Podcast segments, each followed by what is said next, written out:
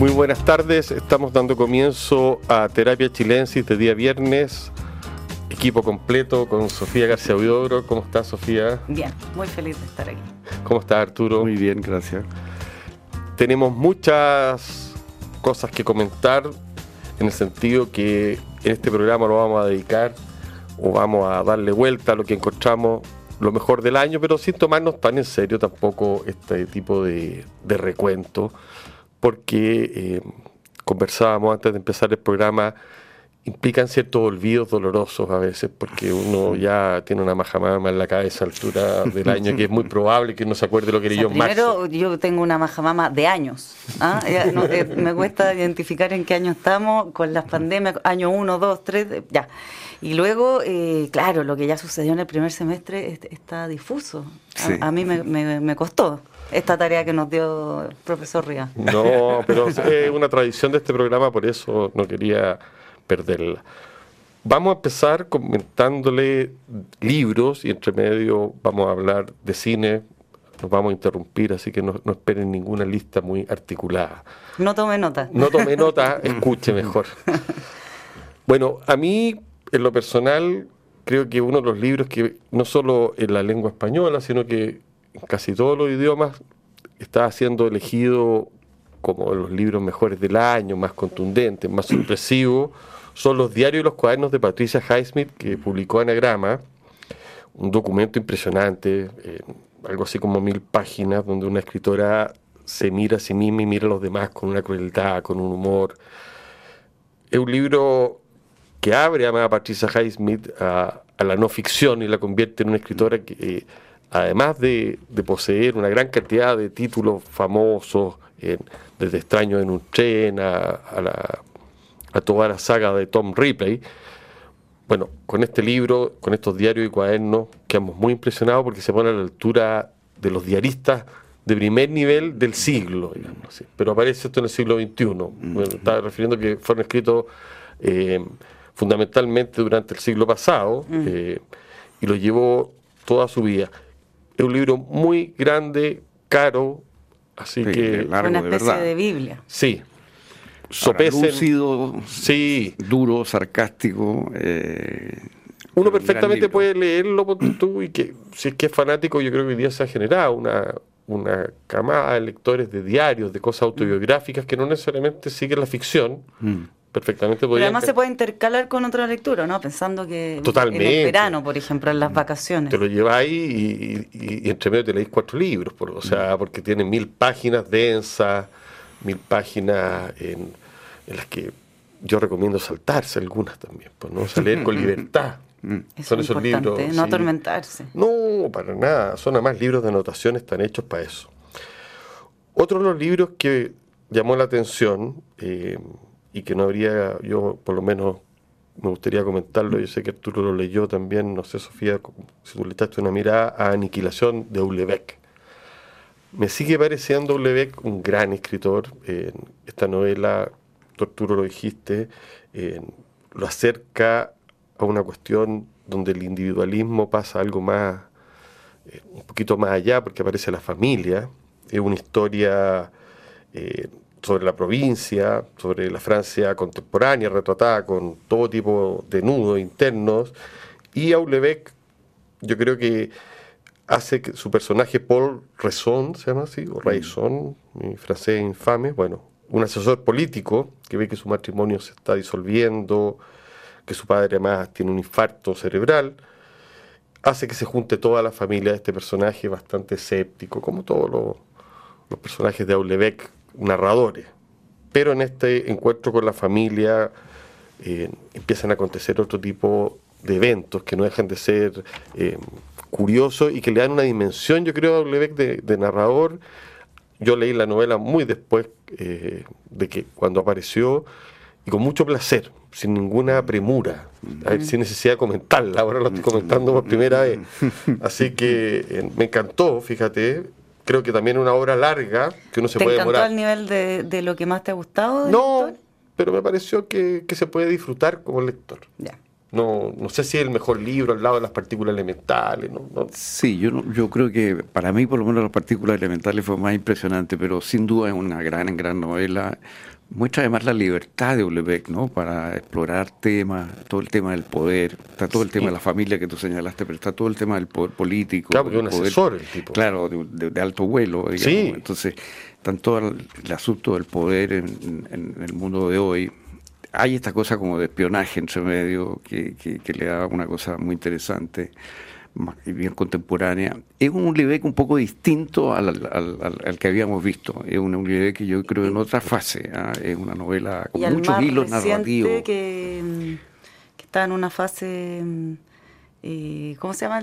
serotonina, distinto también. Es un poquito distinto, sí, porque aquí tenemos un mundo mucho más espeso, con mucho más variedad de personajes, en situaciones, en general las novelas de Ulebeck eran más bien eh, como la voz del personaje. Claro, ¿no es cierto? Eh, personajes que estaban en una vida bastante estrecha, ¿ah? en una vida bien, bien, bien angosta, digamos, ¿no?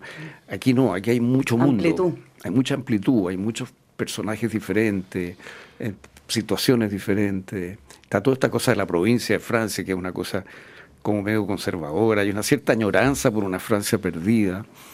Eh, eh, eh, hay mucho nihilismo, como siempre hay en él, digamos, en su personaje. Es una novela de peso. Habían algunos que ante el partido de Argentina con, o sea, de Francia-Marruecos, citaban su misión de Urebeck. como que, hubiese pasado si se imponía a Marruecos. Yo creo que un fenómeno que produce Ulebeck que a mí no me deja de llamar la atención es que este año que tuvimos dentro de los premios, la premio Nobel fue de literatura fue Ni Ernaux, también una escritora francesa mm. que hay que mencionarla, en muchos libros de ella que se han publicado este año. Eh, pero cuando se hablaba del premio Nobel, o cuando se habla, que está pero, pero casi vetado. Casi vetado. Incluso, yo te diría, mayormente por los franceses, por la intelectualidad francesa y por algunos chilenos que mm. se las dan de franceses también, digámoslo, que lo consideran muy grave. Hay otro libro que yo quiero mencionarlo, eh, que es el libro de Andrea Gulf, Magníficos Rebeldes. No lo leí aún. Yo lo voy casi terminando, el libro. Trata sobre el romanticismo, fundamentalmente sobre el círculo de Jena. Está lleno de anécdotas. Un libro de historia y la cultura muy bien contado. Eh, definitivamente Andrea Gulf es un personaje que genera una capacidad narrativa mezclada con información que seduce a un público mayor que el que lejos seduce cualquier historiador. Es misterioso ¿por qué? Porque yo reconozco que, no sé, hay otros historiadores equivalentes, por decirlo de alguna manera. Pero tiene, yo creo, un ojo para descubrir el tema que interesa en el momento. Humboldt, y ahora continúa con este círculo de Jena, llamémoslo, ahí está Schiller, Schegel, bueno, están los grandes intelectuales alemanes que fundaron el romanticismo, está Hegel, hay unas mujeres extraordinarias, digámoslo así, que tienen salones, toda una vida de cortesía, que, en el sentido de gente que que se reúnen, tertulia, muy, muy interesante, y todo esto más en un pueblo muy chico de Alemania, también esa, eh, esas situaciones.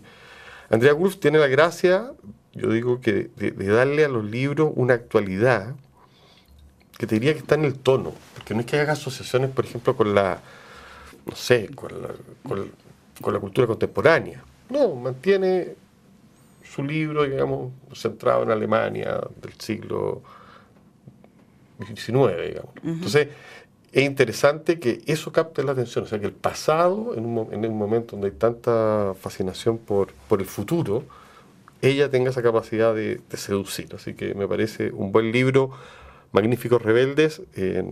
Ese además tiene pinta de muy buen regalo de Navidad. Total. Es como para un público, claro, a la segura. No falláis. Hombre que le llega ese libro no se puede quejar tiene que ir a cambiarlo calladito si es que no le gusta. Porque fue bien escogido. Sí. En lo personal, quiero mencionar otro libro que acaba de aparecer, pero me pareció sorprendente que son las clases de Kurt Vonnegut que Susan Kunman las eh, redacta, ordena, edita en un libro que se llama Apiádense del lector para escribir con estilo, publicado por Weathers. Tú, Arturo, no sé si estuviste, porque sé que estuviste en Estados Unidos, en el taller literario de Iowa, pero ahí es donde se sitúa Kurt Vonnegut. Ahí está en el... Claro, estuvo con José Donoso, aparece aparecen conversaciones, eh, y con muchos grandes escritores que compartieron ese taller, que fue un lugar eh, bastante chilenos que han ido para allá algunos. Mm. Eh, sin embargo, Kurt Vonnegut lo convierte en una especie de sala de experimentos donde la inteligencia, la cultura y la extravagancia están presentes. Lo recomiendo absolutamente para la gente que le gusta escribir, fíjate, porque da consejos nítidos, precisos, tips. Y también para la gente que quiera asistir a un taller literario, pero leído. Eh, no, deja de ser mm. un, género. Así que es una recomendación muy personal, pero sin duda denle vuelta. Lo publicó Editorial Weathers. Este año eh, ha sido un año que la literatura chilena, yo creo que han pasado cosas que no todas han sido recogidas, a mi entender, por la prensa con, el, con la contundencia que uno quisiera. Lo mismo con la literatura latinoamericana. Eh, tú comentaste dos libros muy importantes que yo creo que deberían ser parte del panorama de este año. El libro de Enrique Krause y el libro de Paulo Graves, ¿se llama? Carlos. Carlos Graves. Carlos El libro de Krause eh, apareció por una editorial que se llama Sudamérica, con Z, ¿no? Eh, y por Tusquets. Y por Tusquets por tus eh, Arturo, ¿tú dirías que es un libro que, es para todo tipo de lectores? A ver, es un libro que es como quien dice la historia de la formación intelectual de un, de un intelectual como Enrique Krause, que es un gran historiador, un gran ensayista. Conversaciones eh, también. Son conversaciones, y eso es lo entretenido, es la conversación entre dos intelectuales y, y pasan revista un montón de autores de escritores, de ensayistas, y claro, una figura central en todo esto es Octavio Paz y la revista Vuelta y luego Letras Libres, que es la que dirige Krause. Eh, es, un, es un libro muy eh, eh, entretenido, la verdad, con miles de, reflexiones. yo creo que vale mucho la pena. es como una especie de autobiografía intelectual a través de una conversación. ¿Muy académico, diría? No, no, no, porque se habla de muchos autores, forman la pasada, y hay una gran es bien impresionante la gratitud que tiene, no es frecuente, que tiene Enrique Krause respecto a sus maestros, de las personas que lo formaron y por qué, en fin, es muy interesante. Es también una metida en el mundo cultural mexicano, pero va mucho más allá que eso. Tiene todo el tema judío, él es de origen judío, entonces hay mucho sobre el tema judío, la literatura judía, en fin. Es un libro... Y, y digámoslo, una de las personas poderosas intelectualmente y poderosas quizás eh, escuchado por otros, digámoslo así, Enrique Krause. Sí, sí. No es, un, intelectual, llamémoslo así, de nicho. No, no, no. el, director de Letras Libres, leerlo también es eh, el secretario Octavio Paz. Sí, está todo ese tema y es una persona muy leída en España. En fin, el libro ha sido muy celebrado en España, por ejemplo. Ha tenido un éxito enorme. Igual que el libro de Carlos Granés que tú mencionabas, que se llama eh, Desafío Americano, que ha tenido también publicado por Taurus, y que ha tenido un enorme impacto en España, y que es un análisis eh, de, las estéticas de América Latina, de pintores, de poetas, en fin, y, cómo eso ha sido llevado a la política, la conexión en el fondo entre estética y política eh, en la vida latinoamericana. Es un ensayo muy original, muy documentado. Aparece Vicente Huidobro, por ejemplo. Eh, uno se lo olvida, pero Vicente Huidobro fue candidato presidencial, también lo fue Neruda, digamos, o sea, la, incursión de los artistas en la política, ese es un poco el tema de, este ensayo. Y un repaso completo.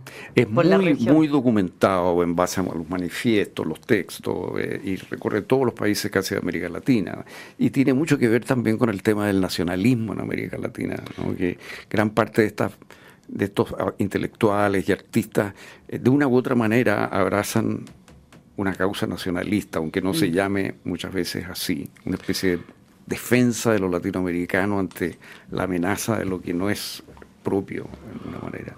¿Puedes repetirme los nombres del libro para que la gente... Se llama Delirio Americano.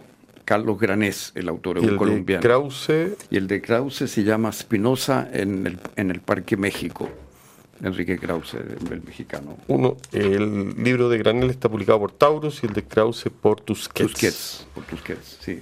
Eh, en el plano de lo chileno, yo quiero felicitar a la Universidad Austral por una colección de poesía que ha armado, que poco tiempo, y donde han traducido gente bastante importante eh, y novedosa. Por ejemplo, este año tradujeron el libro Las Bestias de Carl Rakosi, que es uno de los últimos sobrevivientes del mundo del objetivismo.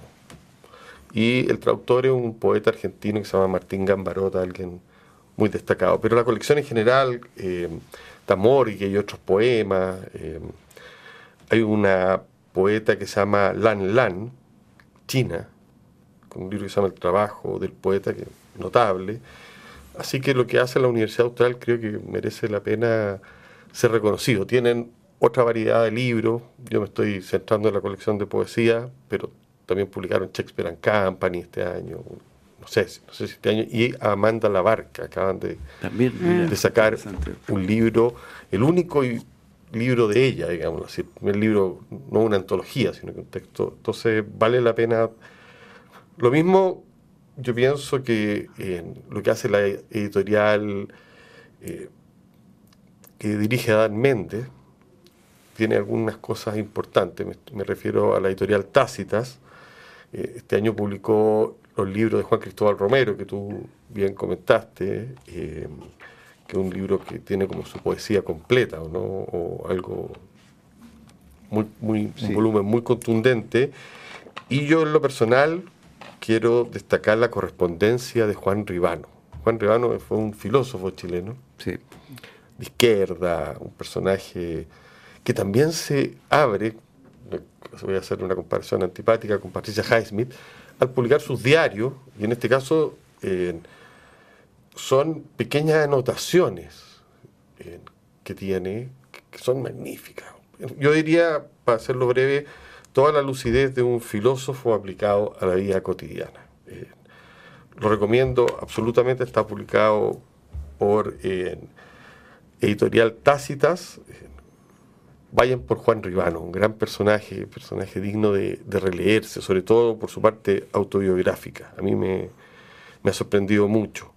Lo mismo que el libro de la Andrea Kotov, que yo mencioné al comienzo, cuando recién apareció Fronteras de lo Real, también me parece de lo mejor del año. Un ensayo sobre la enfermedad, el cuerpo, la degradación, hecho por una escritora chilena con una muy buena prosa, donde imbrinca distintos temas, autores, muy sutil y inteligente.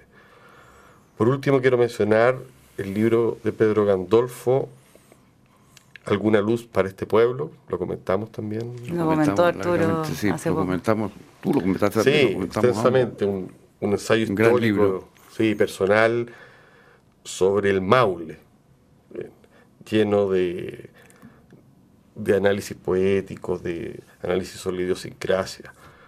Por último, menciono la historia oculta de la década socialista, Canio Cavallo y Rocío Montes, que definitivamente yo lo leí como si fuera una novela, novela en la cual presencié algunos de los hechos. Me pareció impresionante que lograran convertir a estos sujetos tan aburridos que son los presidentes de la República en alguien con tantas sombras, con tantas vericuetos. Quedan muy mal algunos y otros quedan estupendo, pero es un libro que vale la pena tener en cuenta.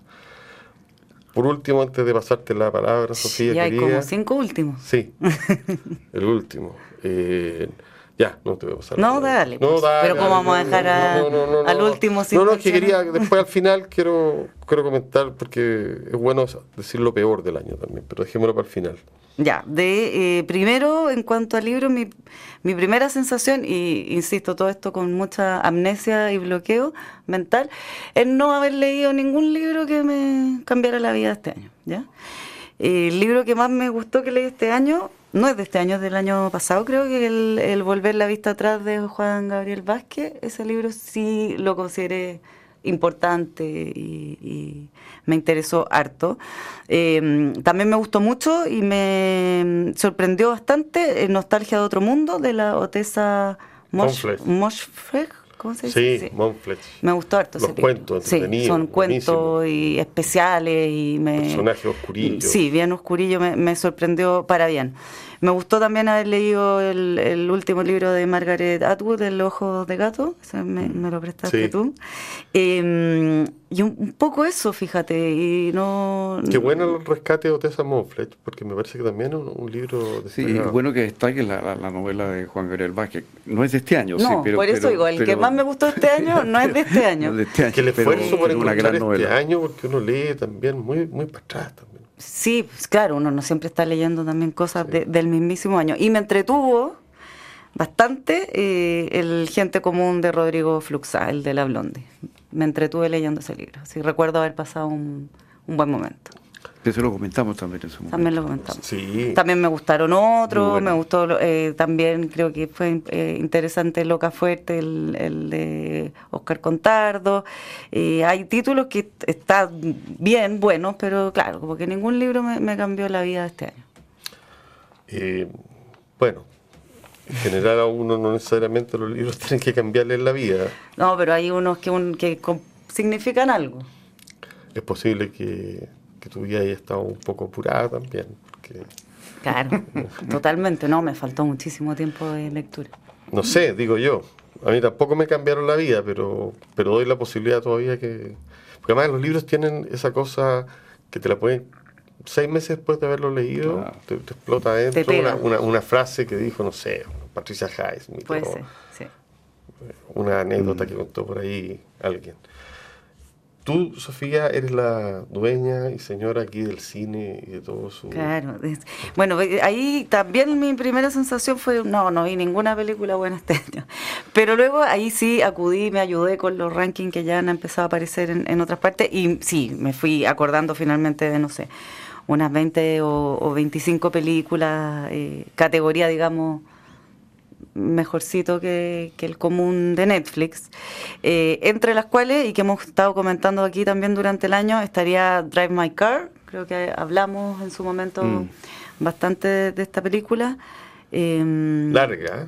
La, tres horitas. Sí, hay que decirlo eso para los, para los que se lanzan. Es un viaje en, automóvil de tres horas. O sea, son, claro, para contar un poco, es un, es un señor que, es un, es un cuento de, de, Murakami. De Murakami, y de un señor que, que, le acontece una serie de desgracias que termina teniendo una muy buena relación con, con la persona, con el chofer, digamos. Así es. Es una Eso es la base. Es una historia de amor, de celos, eh, de, de distintas A mí me gustó esa película. ¿A ti te gustó? Sí.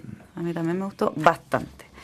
Me gustó también Licorice Pizza de Paul Thomas Anderson, entiendo que a ti también. Es mi preferida. Escuché que la película, perdón, era mejor que el cuento. Sí, del Drive My Car, ¿te gustó la, la, sensación automovilística?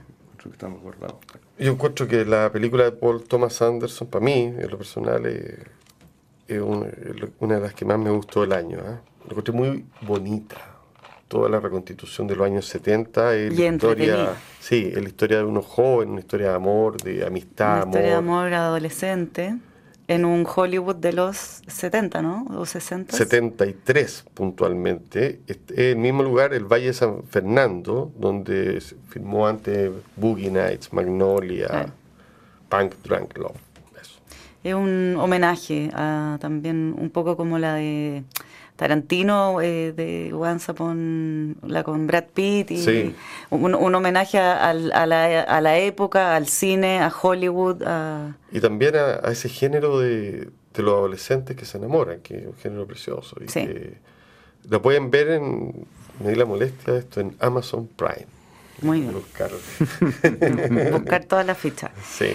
Eh, también que comentamos acá a propósito de la premio Nobel Anier No, el acontecimiento creo que es una muy buena película. Esta está disponible en HBO y bueno, es la versión cinematográfica del libro de la autora que cuenta ahí una historia de un embarazo indeseado. un aborto en los años 60 con una Francia bastante menos tolerante. Sí. Esa también la apuntaría dentro de las que me gustaron. Y aquí también tengo este, el tema como de, lo que está más fresco en mí. Eh, el prodigio de Sebastián Lelio a mí me gustó bastante. Ya cerrando el año podría ponerle, mm. eh, eh, darle nuevamente la, estrellita que le había dado.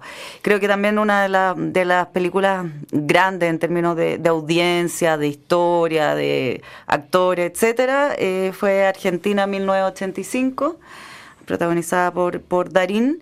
y After Sun en la onda más indie, eh, que la comenté hace poquito, que llega ahora la primera semana de enero a Movie, que, que la han estado dando en el cine en las últimas semanas. Esas serían de las que más me gustaron. Y, para comentar también las que no gustaron y que también acá la despedazamos bastante fue Blonde, la de Marilyn Monroe. Ese para mí es el fiasco la el fiasco el año. Eh, Pero también mezclado con las expectativas. no, y era, en verdad era mala. Eh, bueno, igual a esta altura ni siquiera las escenas de sexo están salvando, porque tenía mucho miedo la actriz que la película la convirtiera en puros fragmentos de, de sus escenas, pero yo todavía no mm. veo los fragmentos por ninguna parte. No, y no, y se fueron así en una bola, por así decirlo, eh, no, que no sumaba. No, Era una Marilyn Monroe media no le hacía honor a Marilyn. No, quedaba mal y no, no solo quedaba mal Marilyn Monroe, que podría dar lo mismo, sino que la película costaba seguirla, era aburrida y sobreactuada, sobredirigida, todo mm. subrayado, digamos. Ah, y también apunté como interesante, pero que definitivamente no disfruté viendo eh, los crímenes del futuro de Cronenberg. Ah. pero la idea no era disfrutar, yo creo, ahí viéndolo. No, para Yo tengo notada esa película, fíjate, que se puede ver en Netflix y el acontecimiento en HBO Max. Eh, bueno, pienso que esta película que está Lea Seydoux, Viggo Mortensen y Christian Stewart, capaz que en unos años más la veamos como quizás se cumpla toda la claro. ese terrible esa terrible distopía hay, un, hay una cultura es interesante la película hay una cultura que se llama lo poshumano. Claro, el poshumanismo, sí. Sí, que conecta con esta película. Y creo que esta cuestión eh, no ha llegado a ser popular, lo poshumano a Chile, pero se ve mm. reflejada en esta película y va a ser popular en muy poco tiempo porque ya lo es en todas las capitales del mundo, se mm. estudia incluso. Eh, y esta película de alguna manera trata de eso, es perturbadora. le, Profundamente perturbadora. Sí, además, mujeres muy guapas eh, que dejan muy decepcionados a quienes nos acercamos con alguna esperanza de verla actuar maravillosamente. Y sí, y Vigo Mortensen también en esta especie de encapuchado. No sé, hay cosas que me parecieron un poco ridículas de Frentón. Pero la, tesis que plantea la película es muy interesante. yo vi otra película que quiero mencionarla. Eh, esas películas que te dejan como cruzado en el sentido que no sabéis si son Sentimiento encontrado. Sí.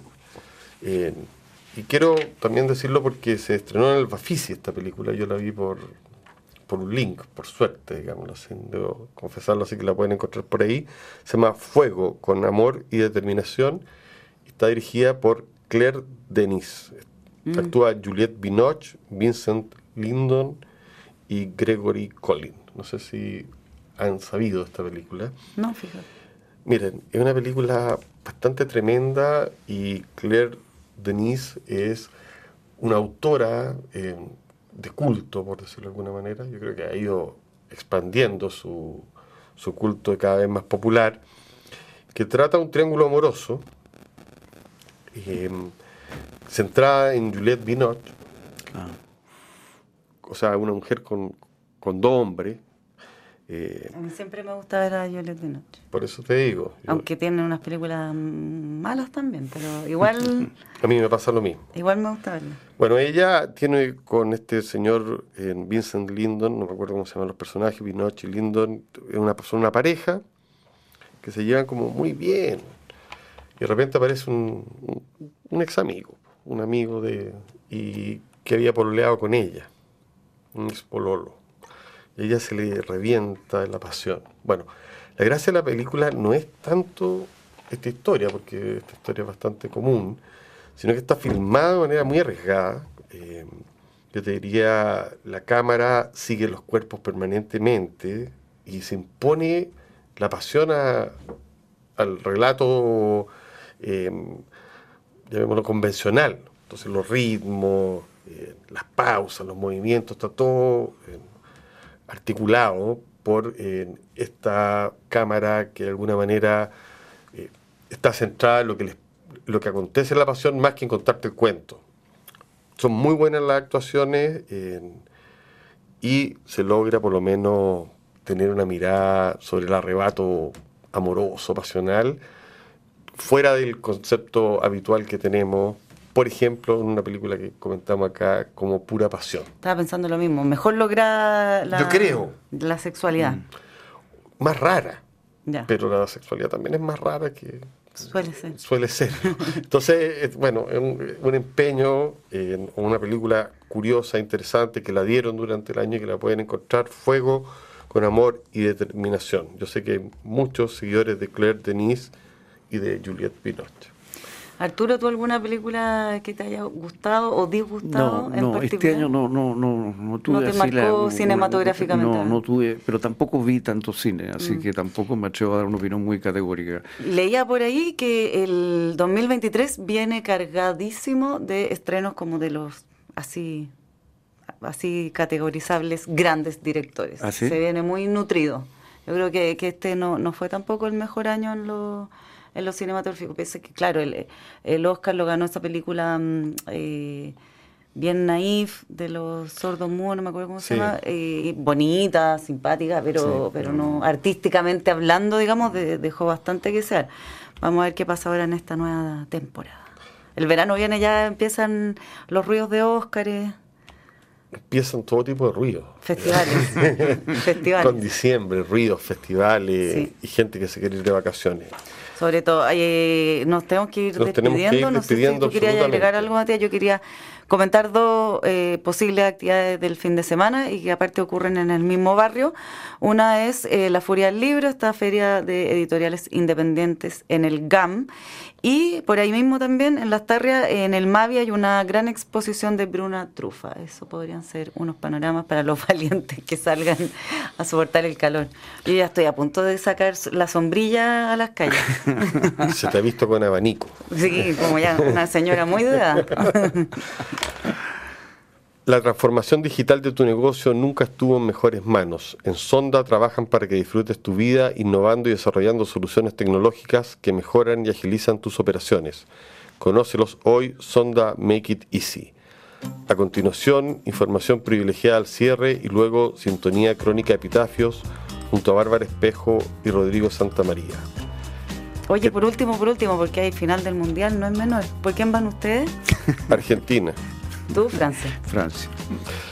Así es, somos un panel plural, así, ¿y tú? Y yo no voy por Argentina. Ah, pero siempre así como de por detrás. es que ¿ah? me da lata que ganen, pero bueno. Acostúmbrate nomás, si son acostúmbrate en eso, sí que son muy buenos. Sí, vamos, vamos a Argentina. Que descansen, que disfruten, lean y ojalá lo pasen bien pese al pleno sol que nos va a llegar. Muy buenas noches. Que estén muy, buenas bien. Noches.